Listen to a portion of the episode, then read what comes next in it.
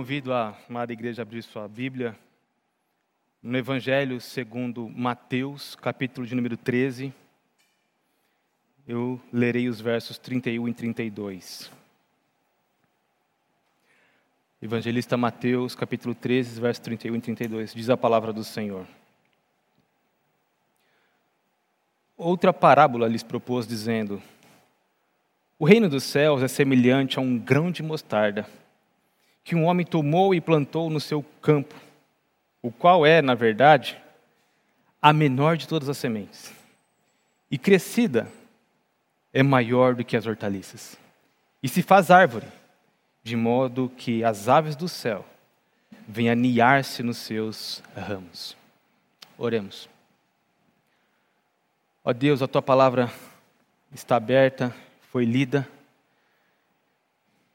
E nós, ó Deus, confessamos diante do Senhor a nossa dependência do Senhor para compreendê-la. E nós pedimos a tua bênção sobre nós nesse momento, para que os ruídos do nossa mente, do nosso coração, é, as nossas limitações, não atrapalhem, ó Deus, a compreensão da verdade absoluta do Senhor, que nós tanto precisamos para viver, para andar nos teus passos, para glorificar o teu nome, para conhecer a nós, conhecer o Senhor. Portanto, ó Deus, nos abençoe nesse momento. É o que pedimos ao Senhor, em nome de Jesus. Amém. Irmãos, logo depois das Olimpíadas, nós tivemos as Paralimpíadas. E um nome que se destacou, e mais uma vez se destacou, foi o nome do nosso irmão Daniel Dias. Esse nosso irmão é nadador e tem, desde a sua mocidade, se dedicado a, essa, a esse esporte. Eu imagino que deva ter uma imagem dele para vocês vê-lo e lembrar de quem eu estou falando. Ele nasceu com dificuldades, com deficiências é, nos membros superiores, sem as mãos, ele tem um dedo, não é?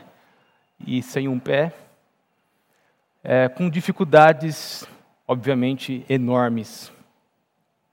E quando nós vemos irmãos nossos dessa maneira, não apenas irmãos em Cristo como ele é, ele é presbiteriano como nós, filho de pais presbiterianos, cresceu aqui na igreja, na UPA, na UCP, UCP, UPA, uma cidade e aprendendo a lidar com essas dificuldades, aprendendo a lidar com esses desafios, os seus pais aprendendo a lidar com essa situação de ter um filho com necessidades tão especiais.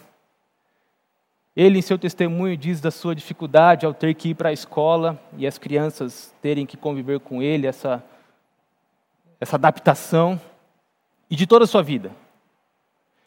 E nós costumamos olhar para pessoas assim e imaginarmos, obviamente, como deve ser é, difícil a sua vida de adaptações.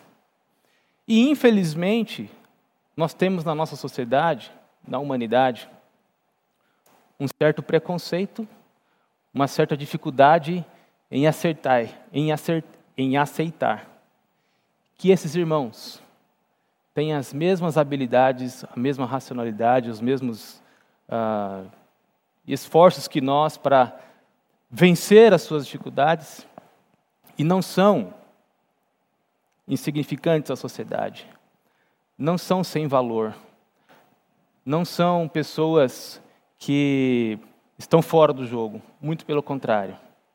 São pessoas que estão ali conosco, à nossa altura, com diferenças, porém iguais em, muitas, em muitos outros aspectos.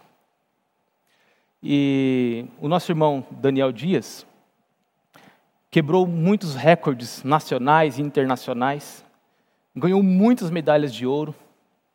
E ele diz em seus testemunhos que aos homens o que parece impossível, para Deus nada é impossível.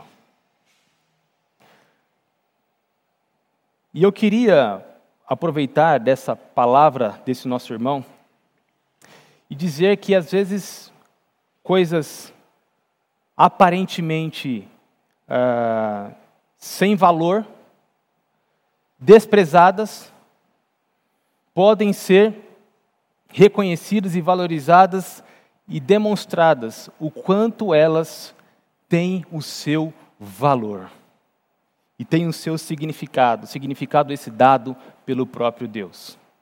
E Jesus fez isso, mais uma vez, ah, contando uma parábola. E nós sabemos que quando Jesus contou, contava parábolas, ele geralmente falava parábolas que deixavam as pessoas surpreendidas pelo seu resultado, pelo seu final. Eram resultados, eram finais inusitados, que ninguém esperava, que assustava, que deixava o povo, não, como assim? Isso não pode ser dessa maneira. Basta lembrarmos a parábola do filho pródigo. Como pode um irmão não se alegrar com o retorno de um outro irmão que veio que parecia que já tinha morrido, já tinha se perdido? Como que o irmão não se alegra com a restauração do seu próprio irmão? Lembramos da parábola da ovelha perdida. Como pode o pastor deixar 99 ovelhas e buscar uma? É um final inexultado. Oh, uma história inusitável. É, nossa. Como que é, pastor? Inusitável. Obrigado. Pensamos na parábola do bom samaritano. Como pode? Os samaritanos, aquele tipo de gente que aos olhos do judeu eram é, mistos, era um povo é, que se degradou da palavra do Senhor, dos caminhos do Senhor. Como pode aquele povo um homem daquele povo ser reconhecido e considerado por Deus como bom quando ele ajudou aquele homem que foi assaltado e judiado na estrada. E Jesus conta uma parábola a que vamos ver hoje, também inusitada. Lembra mais uma parábola do credor incompassivo que Jesus contou? Como pode é, uma pessoa que foi perdoada de, de uma dívida impagável, impagável a sua dívida, e ele não teve a condição de perdoar o seu irmão com uma dívida menor, muito menor que a que ele tinha. E nessa parábola, a parábola do grão de mostarda, você tem a imagem aí do, do dedo com uma mostarda em cima, gostaria que você revisse ela.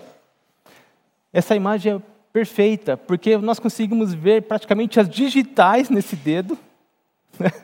para você ver o tamanho desse grão, que Jesus utilizou como exemplo para contar como algo aparentemente, visivelmente insignificante, tão pequeno que aos nossos olhos nós podemos perder a qualquer momento, podemos passar sem perceber. Jesus utiliza dessa ilustração para dizer: o reino dos céus, o reino glorioso de Deus, o final de todas as coisas, onde todos estaremos juntos, salvos, resgatados, perdoados, glorificados, quando nós estivermos lá no novo céu, na nova terra, quando tudo aquilo estiver do jeito que Deus planejou, nós tivemos a noção de que tudo aquilo começou com um grande, como um grão de mostarda. Como algo aparentemente insignificante. Como algo que, que qualquer um diria: isso aí não vai dar em nada. É Jesus sabendo contar, é Jesus sabendo ilustrar, é Jesus trazendo real sentido do plano de Deus, que muitas vezes é diferente do que nós escolheríamos, do que nós faríamos. Não foi o início que, que se deu com um rei glorioso, que nasceu num berço de ouro, numa família abastada. Não, não foi. O texto nos diz: o reino dos céus é semelhante a um grão de mostarda que um homem tomou e plantou no seu campo. Desde a eternidade, Deus já planejou com a Trindade. Vamos criar. Vamos criar todas as coisas. vamos criar a humanidade. Ela vai cair e nós vamos salvar.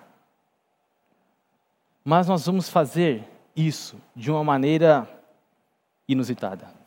Espero não esquecer mais. E Jesus já foi predito desde os primeiros pais, Adão e Eva.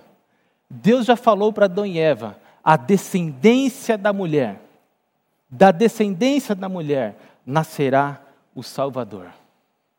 A semente da mulher nascerá o Salvador. E nós vemos na história do Antigo Testamento Deus fazendo essa revelação progressiva desse plano, chamando homens que aparentemente não tinham uma grande é, importância, principalmente diante do Senhor. Abraão estava numa família idólatra. O pai de Abraão era construtor de ídolos. Nós sabemos muito bem que Jacó era enganador, suplantador. Um homem que qualquer um olharia para ele, ele não tem o agrado de Deus. Deus não se agrada dele. Mas é ali que Deus escolheu, é a partir daqui que eu quero começar. E, seguindo a história, nós poderíamos citar vários nomes de pessoas aparentemente é, de segunda estirpe, vamos dizer assim. Lembro aqui de Davi. Davi era o último filho que estava no campo, que o pai nem sequer quis apresentar para Samuel, como um filho dele que poderia ser do agrado do rei para ser é, do agrado de Deus para ser rei de Israel. Mas foi ali que Deus foi. Foi ali que Deus chamou. É esse que eu quero. É esse que eu falei para você, Samuel. E nós podemos olhar para a vida dos discípulos de Jesus. Não eram homens da alta sociedade. Eram pescadores. A maioria deles pescadores. Mais da metade dos discípulos de Jesus era pescador de pescadores. Agora, não só a história de Deus trazendo a formação do seu povo por meio de situações é, praticamente impossíveis. Lembro agora do Salomão, que Deus escolheu. Salomão foi filho do adultério. Mas Deus falou: Eu transformo o mal em bem. E Deus usou a vida de Salomão para ser a descendência de Jesus Cristo. Para Jesus ser descendente de Salomão. Enfim, mas chegando nós na vida de Jesus, quanta insignificância. O que Jesus estava querendo mostrar com essa semente, praticamente invisível, para o povo era: olha, o reino dos céus, o reino de Deus, tem o início com um homem que foi encarnado, quer dizer, um Deus que foi encarnado, mas que nasceu numa família simples, uma família que não teve sequer um lugar para ele nascer honroso. Ele nasceu numa estrebaria, foi colocado numa manjedoura. Que valor daria se daria para um homem desse? Jesus nasceu em Belém da Judéia, um povoado da Judéia, um povinho da Judéia, Belém. Mas ele cresceu na cidade dos seus pais, em Nazaré. Também uma cidadela, um lugar pequeno, poucas pessoas na Galiléia dos gentios, longe de Jerusalém, longe da liderança de Israel, longe da liderança do povo judeu que aguardava o seu Messias, que viria libertar o povo do Egito, libertar o povo do, de Roma. Jesus, ali, com toda essa simplicidade, com todo esse início, de modo que, inclusive, o, o Império Romano não achava que Jesus tinha qualquer é, possibilidade de trazer problemas para o Império de Roma. Tanto que Pilatos não queria que Jesus morresse. Jesus era só mais um homem judeu e era só uma secção judaica lá, uma briga entre eles, que eles iam se resolver depois, mas não trazia perigo para Roma. Era insignificante. E Jesus foi tão insignificante, tão desvalorizado, tão descreditado pelos homens, que o prenderam e o crucificaram como maldito.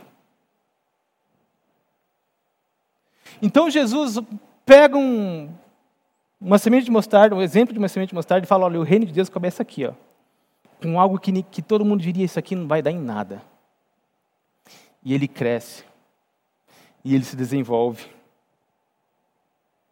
E diz o texto, versículo 32, o qual é, na verdade, a menor de todas as sementes. E crescida é maior do que as hortaliças.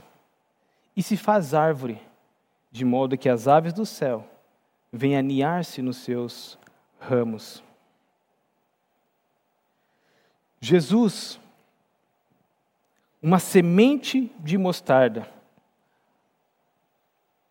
Você já olhou para um, para um quadro e a Gabi pinta quadro, tem tantos detalhes tão pequenos que nossos olhos nem percebem, mas que quando aquele quadro está completo, aquele ponto, aquela pincelada faz a diferença para o seu autor. Nós temos aqui na igreja vários músicos e nós sabemos o quanto um ponto numa partitura faz toda a diferença. Você tem lá as bolinhas de notas musicais, e pode ser, você pode ter um ponto ali. E esse ponto é importante para dar o tempo da música.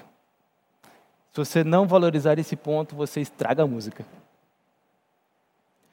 Coisas tão pequenas que aos olhos de outras pessoas, isso aqui não é nada, isso aqui talvez foi um pingo que caiu aqui sem querer. Não. Aquilo ali foi colocado ali com um objetivo, aquilo ali é, tem valor, tem o seu significado, e sem aquilo dá errado. E Jesus, conforme o texto nos, nos mostrou, crescida a árvore, maior do que as hortaliças, de modo que as aves do céu venham aninhar-se nos seus ramos. Jesus caminhava abençoando as pessoas. Jesus caminhava, simples como ele era, como um grão de mostarda. Ele caminhava com pessoas doentes, com coxos, perto de coxos, cegos. Ele caminhava com, com pessoas que tinham lepra, ele curou pessoas com lepra. Ele conversou com mulheres, ele conversava com crianças, uma pessoa simples, sem pompa, abençoando essas pessoas. E Jesus demonstrou esse ministério dele. Conforme Isaías, ele veio para salvar, para libertar, para curar, para resgatar aquelas pessoas do sofrimento de suas vidas, as situações que elas viviam. E ele veio acima de tudo, acima de tudo, trazer a salvação para o homem, de modo que esse evangelho essa salvação, parecendo insignificante, entraria no coração do ser humano, entraria no coração do homem, e isso transformaria a sua vida, transformaria a sua visão, a sua cosmovisão de como as coisas existem, porque elas existem, para que elas existem e como elas devem existir, porque o Evangelho, uma palavra simples, Jesus Cristo, que muitos desdenham, muitos tiram sarro, Muitos dizem não é nada, muitos dizem é insignificante, ele foi só um homem. Quando esse nome, esse significado entra no coração do homem, ele transforma a vida do homem. E como os pássaros vêm se aninhar nos ramos da mostarda, assim Jesus abriga todos aqueles que estão cansados e oprimidos e carecem de Jesus, da glória de Deus, carecem da misericórdia de Deus, do perdão de Deus, carecem da sabedoria, da orientação divina que tem em Jesus Cristo. Esse evangelho, essa semente, parecia tão insignificante ali em Nazaré, um povoado. E nós estamos aqui hoje, meus irmãos, quase 2020 anos depois da morte de Cristo. E nós temos o Evangelho já alcançado os quatro cantos do mundo. Todos os continentes. Milhares, bilhões de pessoas já conheceram desse nome, dessa salvação porque o evangelho foi crescendo, crescendo, foi alcançando povos, alcançando cidades, alcançando países, alcançando continentes. De modo que agora esse evangelho é como uma hortaliça, como uma árvore que abraça o mundo, dizendo: vocês têm a mim como Salvador, como Senhor que transforma a vida de vocês. Nós passamos na história por muitas provações, passamos por muitas perseguições. Muitas vezes quiseram aniquilar a fé cristã, muitas vezes quiseram aniquilar os cristãos. A história nos conta como o povo cristão sofreu perseguição.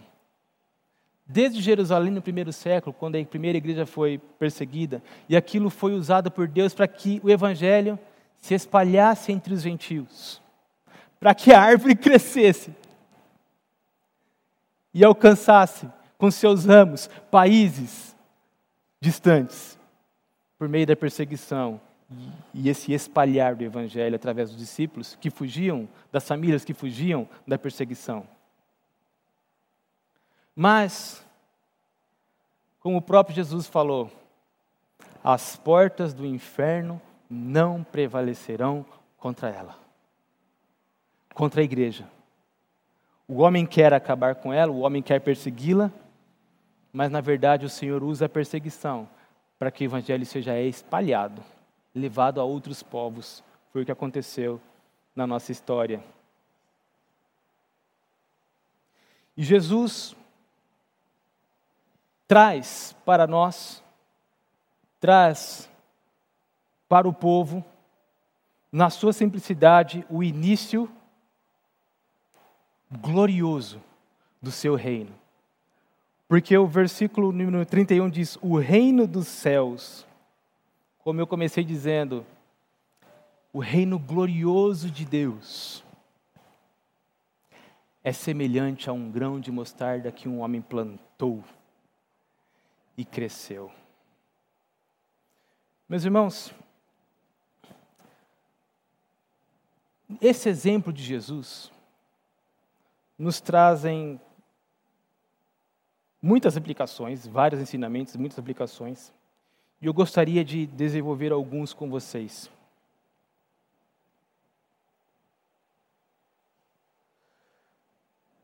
O Evangelho já foi plantado em nosso coração. O Evangelho já foi colocado pelo Espírito Santo dentro de nós. Você tem visto o fruto desse Evangelho, que, como um grão de mostarda, entrou em você num dia. Por quê? A nossa vida, nós somos transformados de glória em glória. O Senhor nos chama, nos convence do seu amor demonstrado na cruz. E nós nos convertemos, sim, Senhor. Graças ao Senhor eu sou salvo, graças ao Senhor eu sou liberto. Mas nós não estamos prontos, maduros, nesse mesmo dia. Mas esse evangelho cresce em nós. E esse evangelho frutifica em nós. Frutifica em nossa mente, em nosso coração. E nós começamos a ver os frutos dele no nosso pensar. Costumamos ver, começamos a ver o fruto dele nos nossos desejos, no nosso agir.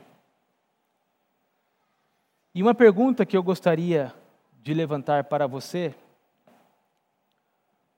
essa semente já entrou no seu coração? Essa semente da salvação, de Jesus, que foi plantada por Deus, nasceu como um homem simples como nós, para fazer uma obra gloriosa na cruz, para que os seus pecados fossem perdoados. Você já creu nessa verdade? Essa semente já entrou no seu coração? E os frutos dessa semente, dessa árvore, já estão é, aparentes em sua vida?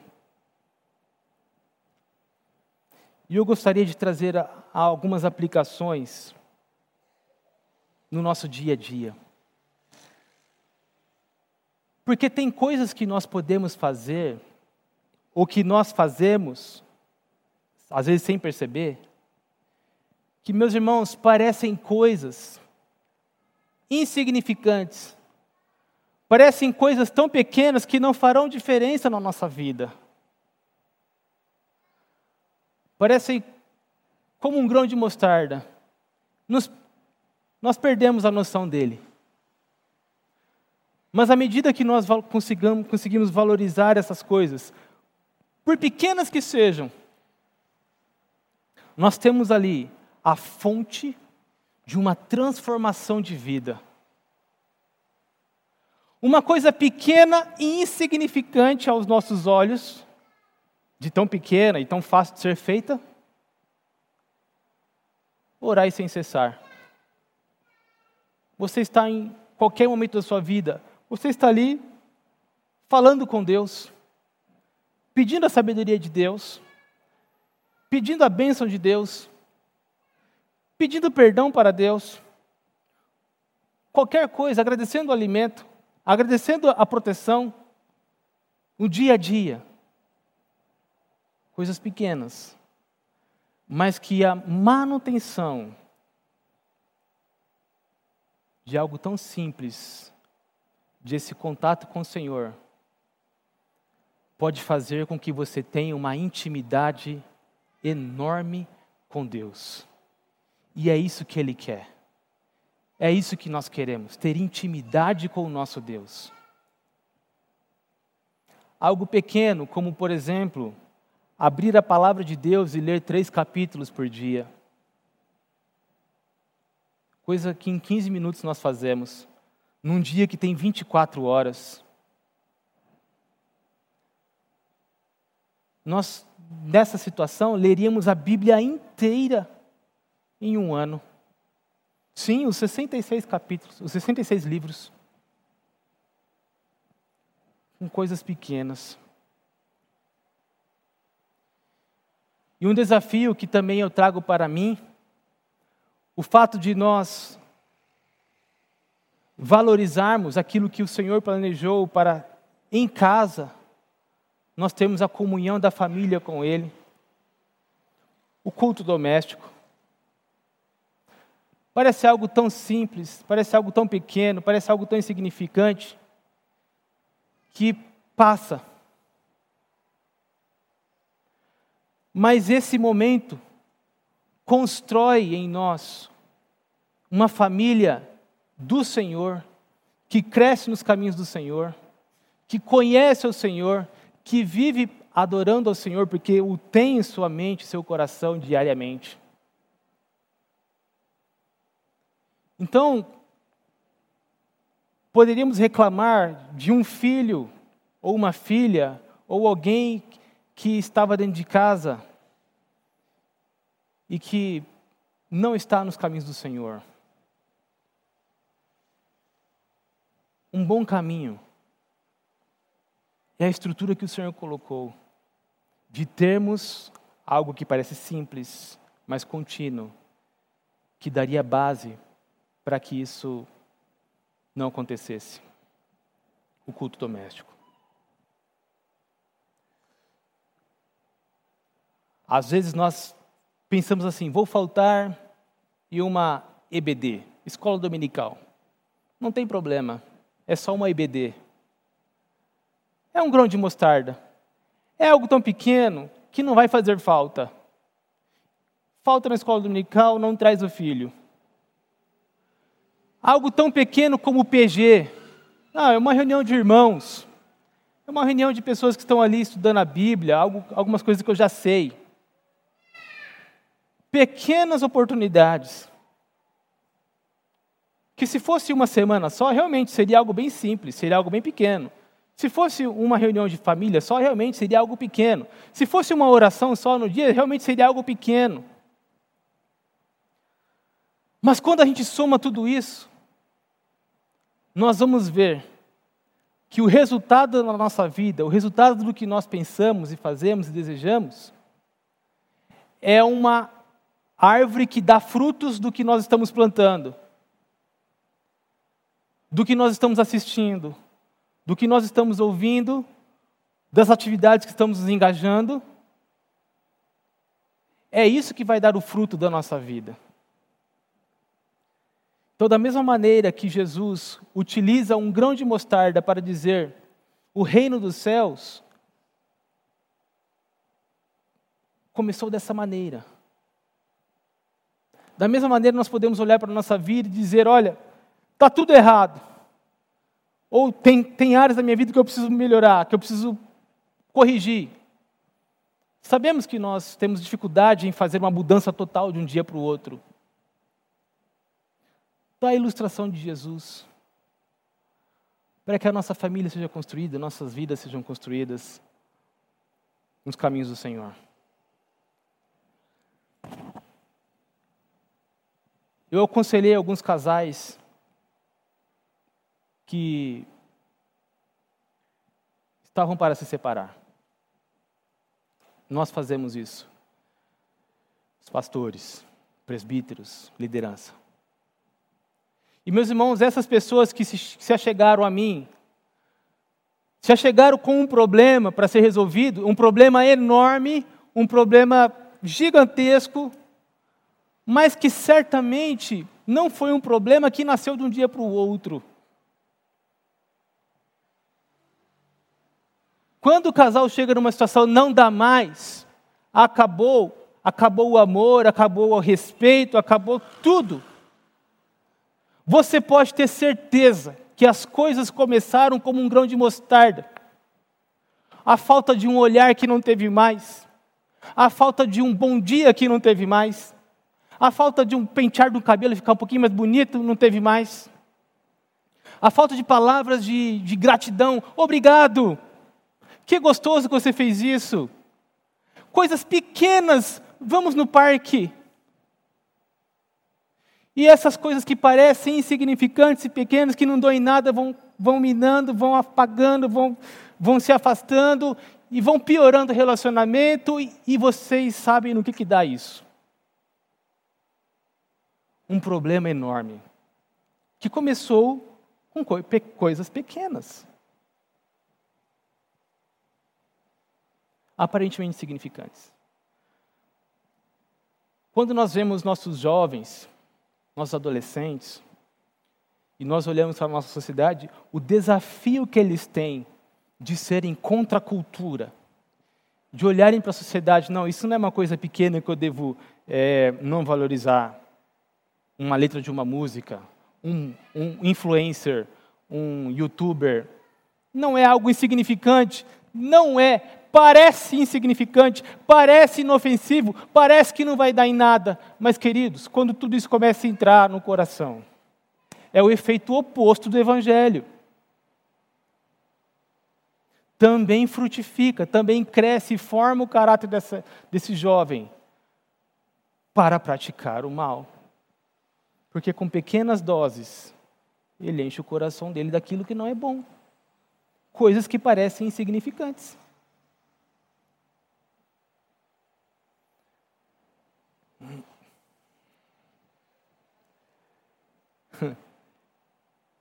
Uma pessoa que, que quer permanecer, vamos dizer assim, fit, quer permanecer sem muita gordura, ela não vai comer num dia e no outro dia puf, estourar gordona, obesa. Não. Nós sabemos como que isso acontece. É uma vida de comer mais e de agir menos. Sedentarismo. Come mais, age menos. Resultado? Mas não é de um dia para o outro. E o interessante é que perder também não, né, Marcelo? Eu já quis perder umas coisinhas localizadas, mas, cara, a gente vai lá, a gente trabalha um dia, dois dias, três dias, uma semana, um mês, e o negócio não sai.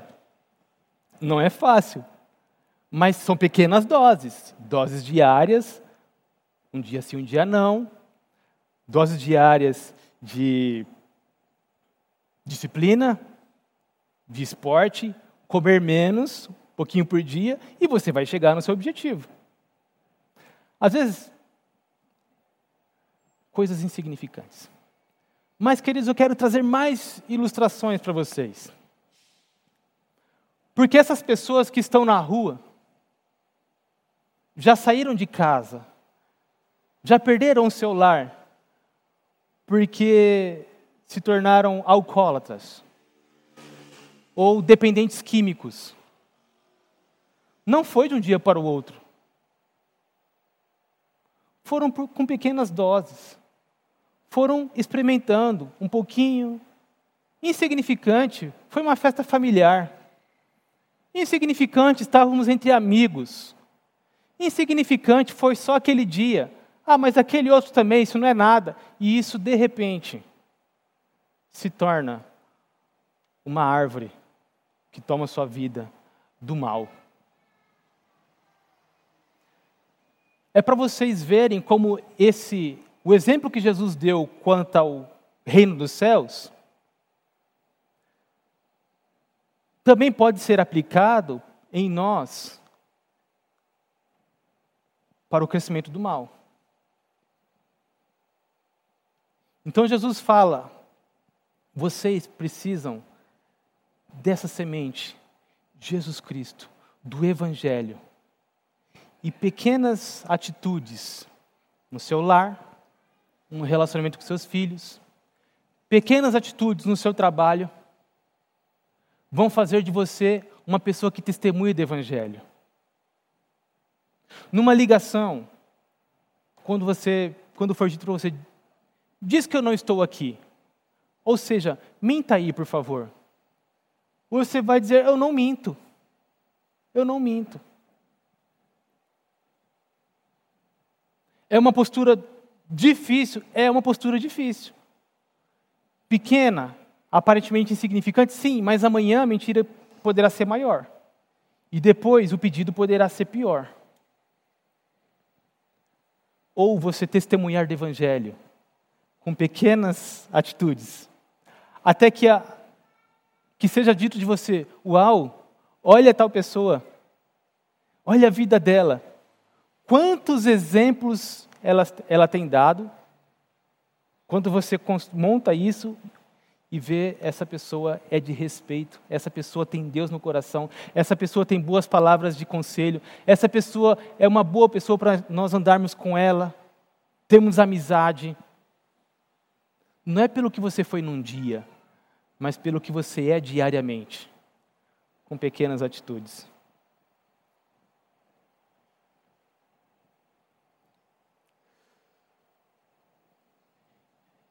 Eu queria concluir essa palavra com vocês, de modo a convidá-los a, como eu, olhar para o nosso coração e ver quais são os frutos para julgarmos quais são as sementes. frutos de bondade, de amizade, de perdão, frutos de comunhão, frutos de vida com Deus, frutos de família forte.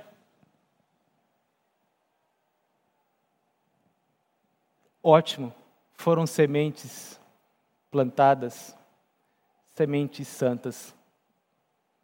Graças a Deus por esse fruto.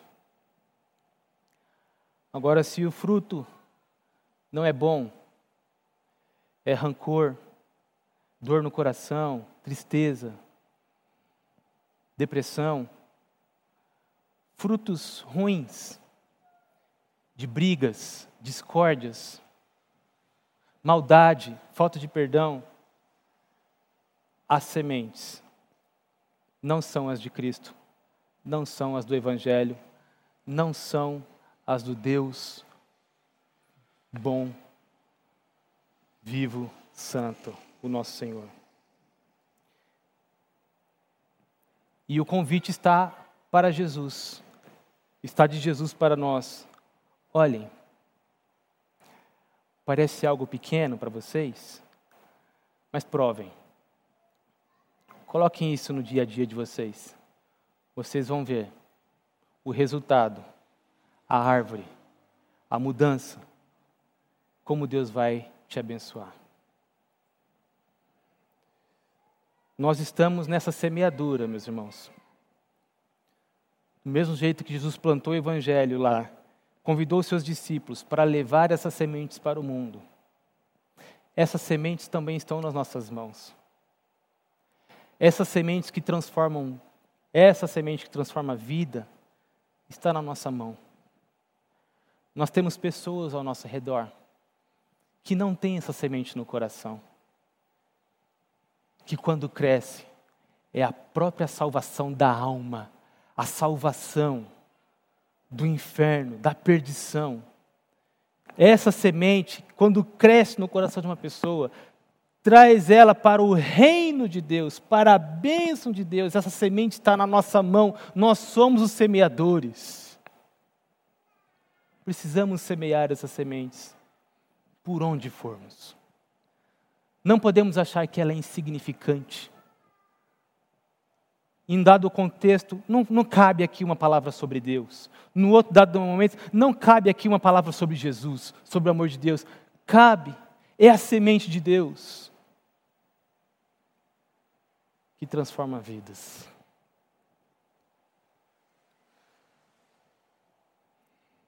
Nosso irmão Daniel Dias, certamente precisou de muita perseverança para chegar onde ele chegou. Ele sofreu muito bullying, muito bullying. Muitos sarros, brincando que ele era o saci pererê por não ter um pé, sem mãos, mas com uma vida diante do Senhor, dizendo em seu testemunho: Tudo posso naquele que me fortalece. Se o Senhor quis que eu vivesse dessa maneira, eu vou viver da melhor maneira possível. E com doses familiares na vida dele, de pequenas coisas, comunhão com o Senhor, comunhão com a igreja, comunhão com, com a verdade do Senhor. Deus fez desse homem um homem vitorioso e tem dado a ele muitos frutos ele é conhecido como o sorridente. Ele faz questão de expressar que esse sorriso vem da alegria do Senhor na vida dele. Um homem que não tem mãos, não tem pé, mas ali glorificando o nome dele, o nome de Deus na vida dele, e fazendo história, e já com uma hortaliça, com uma, com uma árvore montada, que é a sua carreira com as pequenas sementes que ele plantou de fé, de perseverança, de ousadia no Senhor, de comunhão com o Senhor. E eu queria que nós aproveitássemos dessa ilustração para aquelas coisas que nossa, na nossa vida precisam ser mudadas. Na igreja precisam ser mudadas. No nosso lar precisam ser mudadas. No nosso trabalho precisam ser mudadas. Na sociedade precisam ser mudadas. Não vai ser de um dia para o outro. mas precisamos começar e fazer o que é certo e aguardar o fruto, o crescimento que vai vir do Senhor. Que Deus te abençoe e te faça é, escolher é, tomar essa atitude de mudança, mesmo que seja gradual, mas é uma atitude. Confiar que essa semente do Senhor é poderosa. De modo que o Senhor vai ser o que vamos cantar agora. Vai ser tudo em nosso pensamento. Vai ser tudo o que queremos. Vai ser tudo o que desejamos, o que fazemos. Porque nós vamos plantar isso. E a colheita, pode ter certeza, é a bênção de Deus em nossas vidas. Cantemos.